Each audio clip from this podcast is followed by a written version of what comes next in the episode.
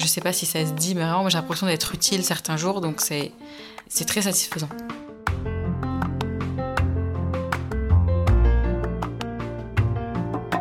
J'essaie évidemment toujours d'aller au plus loin avec le plus d'exigence possible chaque fois que je fais un instrument, mais le suivant a toujours quelque chose en plus, une petite chose en plus du précédent. Bonjour et bienvenue dans Travail Soigné, le podcast des gens qui aiment leur métier et qui en parlent bien. Une fois par mois, je vous invite à découvrir une personnalité, son rapport au travail et sa satisfaction intime d'exercer son métier avec soin. Tout d'abord, j'espère que la crise sanitaire que nous traversons vous a épargné, vous et vos proches, et que vous continuez d'être prudents. Je me permets de saluer ici et de remercier celles et ceux qui, par devoir ou nécessité, ont continué de travailler et dont l'indispensabilité a enfin été mise en lumière. Espérons qu'elle ne soit pas oubliée. Pour ce qui concerne Travail Soigné, il n'a évidemment pas été possible de réaliser de reportages pendant la période de confinement, alors pour finir cette deuxième saison, j'ai choisi de rassembler quelques extraits piochés parmi les 16 épisodes déjà en ligne, afin de permettre à quelques-uns de les découvrir et à d'autres de les entendre différemment. Commençons avec Charles Coquet, dont la passion dévorante comme l'environnement professionnel ou la vie sociale encourage à n'être que luthier.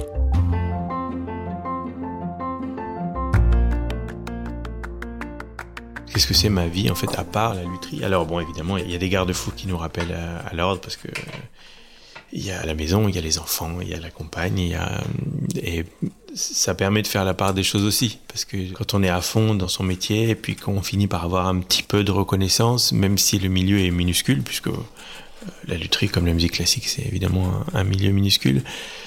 Quand on va à un concert, quand on croise des collègues, on est reconnu pour ce qu'on fait. Et puis quand on rentre à la maison, on est euh, le mari, on est le papa, on est euh, et puis voilà, et puis c'est bien comme ça, ça permet de, se remettre un peu les, pieds sur terre. Mais euh, le, rapport au métier, c'est étrange parce que la plupart des gens ont des hobbies en fait. Alors moi, j'aime faire des choses à côté aussi, mais souvent, je vis ça comme un temps que je peux pas passer avec les instruments. Donc je J'essaye de ne pas être que luthier, je me force. Mais euh, c'est ça, parfois ça pose presque un problème euh, identitaire en fait. De, à force de se définir en tant que luthier, on finit par n'être plus que luthier. Et puis c'est extrêmement pratique, j'avoue, hein, socialement, c'est euh, parce que ça fascine tellement tout le monde que la communication avec le reste du monde est extrêmement simple, c'est extrêmement valorisant. Donc on peut arriver à peu près n'importe où, n'importe quel dîner, n'importe quel milieu tout le monde est tellement fasciné par cette chose-là que d'emblée on devient la personne à qui il faut parler. Mais c'est une espèce de piège aussi, parce que le risque c'est entre guillemets de ne plus se résumer qu'à cette chose-là. Poursuivons sur un métier qui bénéficie d'une image sociale forte, avec Pia, sage-femme en région parisienne, pour qui l'hôpital est nécessaire à son équilibre. Moi, je travaille depuis 2014 euh, dans le même hôpital, ici à l'hôpital Foch. Et j'ai pris une pause de six mois il y a deux ans pour voyager. C'était un rêve, donc euh, je suis allée jusqu'au bout et j'ai découvert en voyage que je parlais tous les jours de mon métier et qui me manquait énormément. j'avais besoin d'une pause parce que je pense qu'il faut s'aérer l'esprit et que j'avais beaucoup travaillé pendant trois ans, de jour comme de nuit, donc j'avais besoin de cette pause pour moi. Mais je me suis rendu compte que c'est un métier qui faisait partie de, mon quotidien et que je pouvais pas complètement l'éliminer. Et il faut savoir prendre des vacances régulièrement comme tout le monde. Il faut savoir avoir une vie complète à côté. Mais j'ai besoin d'être à l'hôpital. Et j'aurai toujours besoin, je crois. Je pense que c'est... J'aime pas trop le mot thérapie, mais je, je vais bien parce que je vais au travail. Comme j'adore être à l'hôpital, il faut trouver du temps où on l'est pas et se reposer. Mais euh, je suis très satisfaite après une bonne journée de travail. Je suis bien dans ma vie personnelle si j'ai effectué une bonne journée, si j'ai eu un, de beaux accouchements, des belles consultations, des échographies. Euh, annoncer des sexes aux parents, c'est génial et j'adore rentrer chez moi et l'avoir fait. Abordons le rapport au travail par un prisme très différent, celui de l'écrivain David Thomas, qui mène aujourd'hui la vie dont il rêvait adolescent. J'ai du mal à parler du rapport au travail d'écrivain. Alors, est-ce que j'ai du mal à considérer euh, l'écriture comme un métier ou est-ce que je ne me sens pas suffisamment légitime pour me considérer comme un écrivain alors que maintenant j'en suis un puisque euh, je vais bientôt publier mon septième livre ou probablement aussi que dans le travail, il y a quelque chose d'une contrainte. Je sais ce que c'est que d'aller au travail tous les jours, moi. Hein. Je sais ce que c'est que de prendre le métro tous les jours, euh, à la même heure, euh, de se cogner les collègues de bureau, euh, la machine à café, les coups de bourre. Bon, tout ça, je sais ce que c'est que la vie de bureau. Je l'ai vécu. Et je l'ai vécu suffisamment longtemps pour savoir vraiment ce que c'est. Donc c'est peut-être pour ça que, comme j'ai la chance d'avoir la vie dont je rêvais à 16 ans, je ne considère pas ça comme un travail. La différence qui pourrait y avoir hein, par rapport au travail que je faisais avant, c'est le rapport au temps. Écrire un livre, en général, ça prend plusieurs mois. Donc on n'est pas dans le même temps que les autres. Et puis, il n'y a pas le même investissement non plus. On s'expose, toujours dans son travail, on s'expose. Mais on ne s'expose pas euh, autant. Moi, quand j'écris un livre, j'y mets plus de moi-même je m'investis plus. Je me livre. Voilà, j'aime bien cette expression de se livrer quand on écrit. Parce que c'est, aussi de ça dont il s'agit. Pas tout le monde, mais moi, en tout cas, je suis là-dedans. Je me livre. Masqué, mais je me livre. Bien sûr, inévitablement, je ne peux pas avoir le même rapport au travail que, quand euh, j'étais journaliste ou maquettiste. Une chose m'avait frappé au cours de mon entretien avec Gloria, danseuse au Crazy Horse, c'était de voir à quel point sa passion pour son métier est intimement liée à l'endroit où elle l'exerce, au point qu'ils sont devenus indissociables. Quand je parle du Crazy Horse, c'est très difficile de parler de travail, parce qu'il ne s'agit pas d'un travail pour moi. C'est, ça fait vraiment partie de ma vie. Je suis toujours danseuse. Euh, non, ce n'est pas vrai. Euh, je suis une crazy girl. C'est comme ça qu'on appelle les danseuses du crazy. Parce que le crazy horse m'a appris des choses que j'utilise, entre guillemets, dans ma vraie vie. Je suis beaucoup plus confiante en moi depuis que je suis ici. Je sais aussi euh, jouer avec la séduction et ma féminité d'une façon différente. C'est quelque chose de tellement unique que je ne suis plus seulement danseuse. Et le crazy est devenu ma passion. Euh, je ne quitte pas mes amis en leur disant je vais au travail. Je leur dis je vais au Crécy. Nicolas, concierge dans un palace parisien, évolue dans un lieu exceptionnel au contact de clients hors normes dont il est amené à satisfaire toutes les envies. Leur satisfaction devient la sienne, tout en gardant les pieds sur terre. Je vais aller tout à l'heure dans mon vestiaire. Je vais mettre un jean comme vous, je vais mettre ma paire de chaussures, mon petit manteau, je vais sortir. Et puis voilà. Comme je disais tout à l'heure, je suis toujours concierge parce que dans l'esprit de aider les gens, les renseigner, et puis d'être curieux de tout, maintenant, euh, j'habite pas dans un palace. Il y a plein de choses que je fais comme tout le monde, sauf que je travaille dans un des plus beaux palaces de Paris, qui est certainement un des plus beaux palaces du monde. Personnellement, je suis très détaché par rapport à ça. Je reste à ma place je sers avec plaisir, mais je fais très attention à faire la part des choses. C'est un peu dommage ce que je vais dire, mais c'est vraiment le fond de ma pensée. On s'habitue à tout, au meilleur comme au pire. Moi, avant de venir travailler au Peninsula, euh, je passais devant. Volontairement, je n'ai jamais voulu rentrer dedans. J'étais impressionné et je voulais me garder cette première impression. Et euh, au bout de deux ans, euh, je rentre à l'hôtel comme si je rentrais chez moi. Évidemment, je me sens très bien dans mon travail, euh, mais j'oublie pas, et notamment quand je le fais visiter, j'oublie pas la, chance qu'on a, mais il faut garder une certaine distance. Donc voilà, chacun reste à sa place. Moi, je suis là pour les servir. Il y a beaucoup de respect. moi, j'ai beaucoup de respect vis-à-vis de mes clients, vis-à-vis de mon équipe. je fais attention à tout, et c'est comme ça que j'arrive à délivrer le meilleur service. Nous, ça nous amène beaucoup de satisfaction. On n'attend pas spécialement de remerciements. Parfois on en a, parfois on n'en a pas. Mais au moins quand on rentre à la maison le soir, on a cette satisfaction du travail bien fait. Il y a les métiers que l'on choisit et ceux qui s'imposent à vous avec une évidence inattendue. Karen a connu plusieurs carrières avant de devenir céramiste et de développer un sentiment de plénitude en travaillant. Déjà, c'est pas si simple de dire ce qui m'anime dans ce métier-là. La chose qui est sûre, c'est que l'important, c'est la route ça n'est pas le résultat. C'est une sensation d'être traversé par une, euh, une énergie qui ne m'appartient pas, mais dont je suis un transmetteur. Et ce qui est plaisant, qui est satisfaisant, euh, c'est le moment où on fait. Le résultat, s'il est suffisamment bien, il permet de continuer à en faire. Et ça, c'est appréciable. Mais je suis quand même relativement détachée du résultat. J'ai aucun mal à vendre mes pièces. Au contraire, il y a une partie de moi qui n'a pas l'impression que c'est moi qui l'ai fait. Ce qui me permet d'ailleurs de dire ah ça c'est bien ou ça c'est pas bien. Et la satisfaction, c'est d'être au bon endroit au bon moment. C'est une question d'instant. Pour moi, une, pièce est signée par son instant.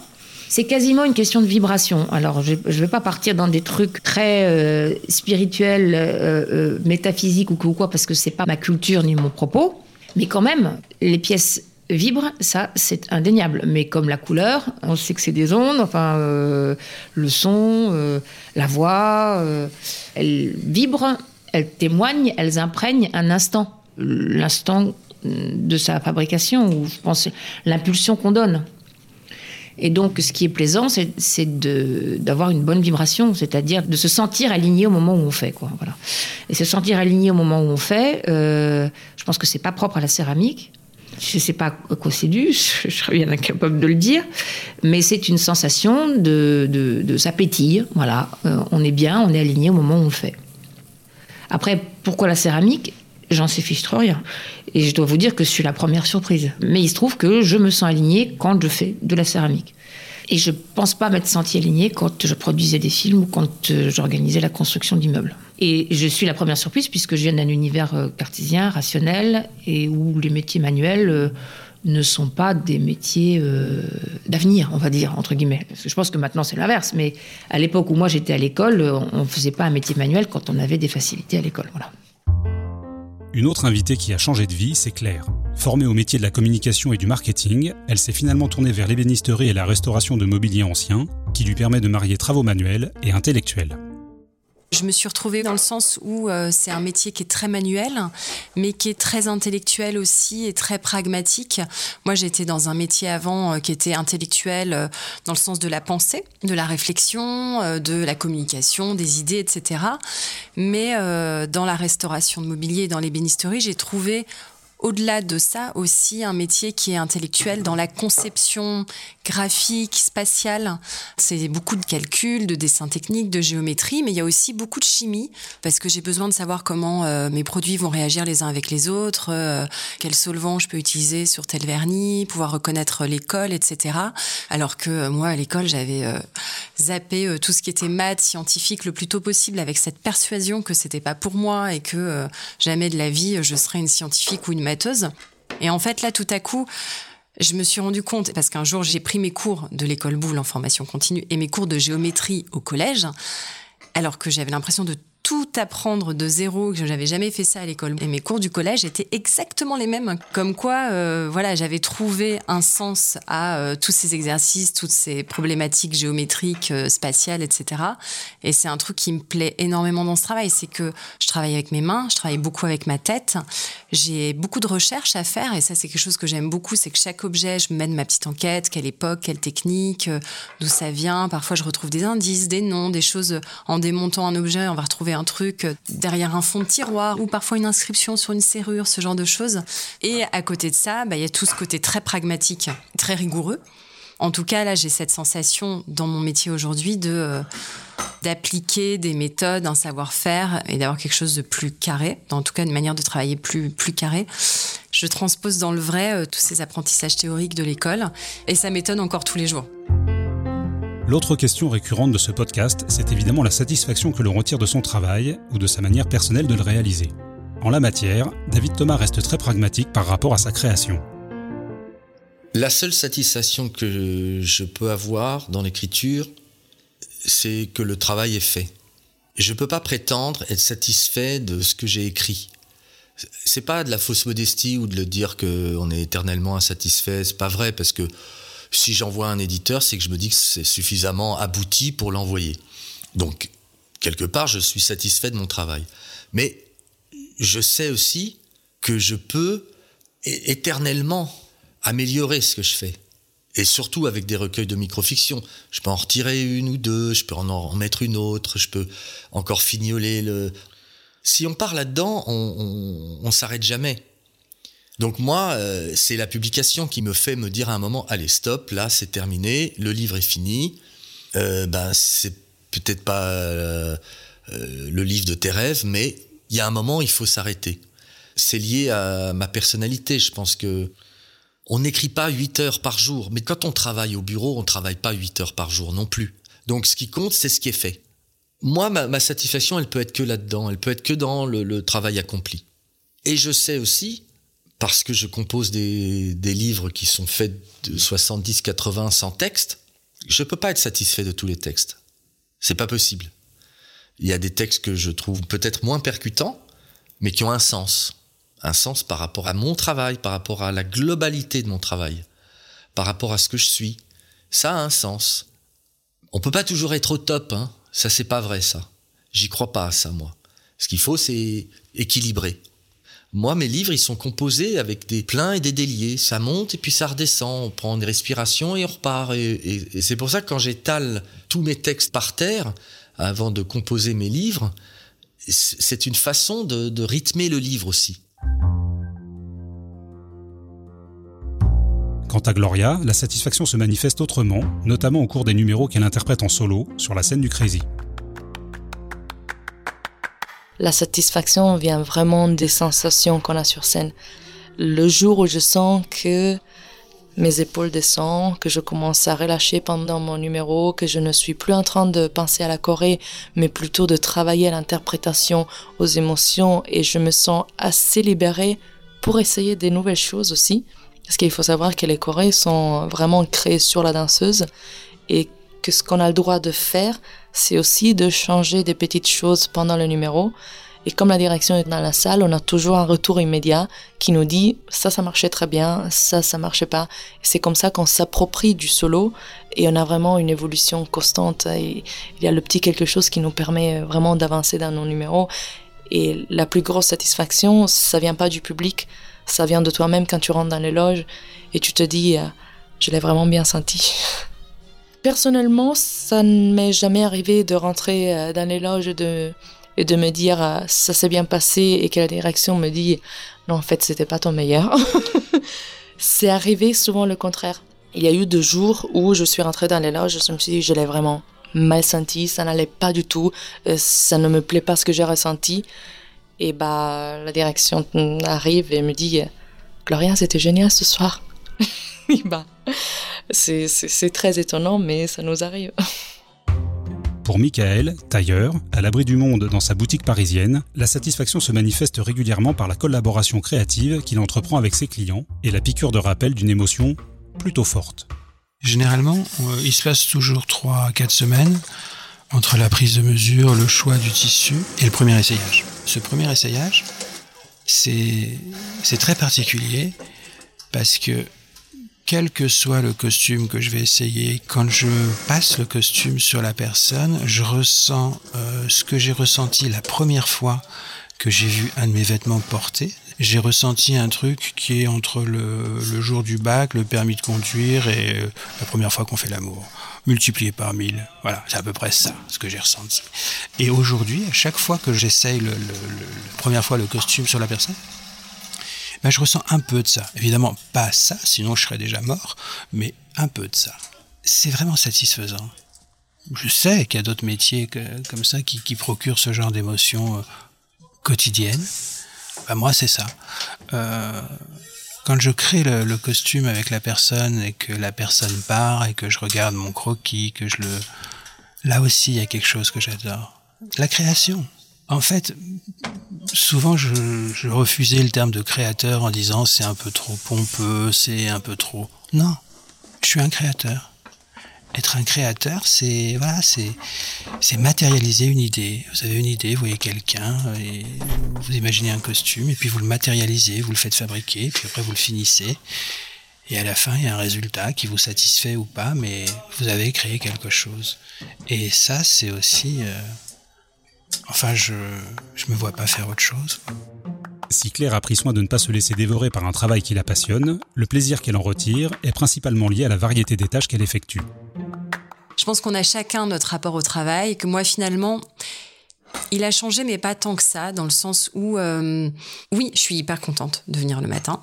C'est pas un poids, mais je me suis aussi petit à petit mis plus de règles à un moment donné, j'aurais pu perdre ma vie personnelle, justement, euh, en me disant, comme c'est quelque chose que j'aime, je peux le faire tout le temps. Mais en fait, ça me ressemble pas. Moi, j'ai besoin euh, de pouvoir m'intéresser à d'autres choses pour retrouver mon équilibre à moi, d'avoir des loisirs différents, et tout est source d'inspiration. Et puis finalement, ça vient nourrir aussi euh, ce que je fais à l'atelier. Ce que je préfère dans mon métier, c'est que c'est varié. Je suis quelqu'un qui a besoin de pas trop être dans la routine et la répétition. Et en fait, dans ce métier-là, euh, je vais faire des choses très différentes d'une semaine à l'autre, d'un jour à l'autre. Et euh, je pense que c'est la richesse de ce métier. Et puis, euh, au moment où les propriétaires retrouvent leurs objets, s'ils sont contents, en général c'est le cas, j'ai le sentiment d'avoir servi à quelque chose, quoi. Donc forcément, ça me touche. Vous le découvrirez en écoutant son épisode en intégralité. La satisfaction de Pia est nourrie de rencontres, d'histoires, d'émotions et du sentiment d'être utile qu'elle exprime avec modestie en soi, les gestes, alors ça peut apeurer certaines personnes qu'on fasse des accouchements, mais le geste est assez euh, simple, entre guillemets. Euh, oui, il y a du sang, oui, il y a des cris, il y a des pleurs, mais c'est pas, c'est pas pour ça qu'on est là. En tout cas, même si on a toujours un peu l'adrénaline, comme tous les gens qui travaillent à l'hôpital, hein, d'avoir une urgence, d'avoir une grosse hémorragie, de réanimer un enfant, ça nous excite toujours un petit peu. Mais la plus grande joie, c'est l'accompagnement. Je sais pas si ça se dit, mais vraiment, j'ai l'impression d'être utile certains jours, donc c'est, c'est très satisfaisant. Et pour sa part, Charles poursuit une quête de perfection qui, fort heureusement pour lui, pourrait durer une vie. Je préfère toujours l'instrument à venir, en fait. J'essaie évidemment toujours d'aller au plus loin, avec le plus d'exigence possible, chaque fois que je fais un instrument. Mais le suivant a toujours quelque chose en plus, une petite chose en plus du précédent. Alors, évidemment, chaque année, euh, il y a un moment où je me dis, ah non, mais là, vraiment, là, là c'est quand même bien, quoi. Là, ça ressemble vraiment à quelque chose de vernis c'est beau. Et puis l'année suivante, je me dis ça encore. Et puis l'année d'après encore. Donc euh, je, d'une certaine manière, tant mieux parce que euh, ça occasionne le, fait que je sois jamais rassasié. Mais ça me, ça me pose des difficultés pour répondre à votre question. Je, euh, je sais pas quand est-ce qu'on devient vraiment un luthier accompli et, et pleinement satisfait de ce qu'on produit. J'espère jamais.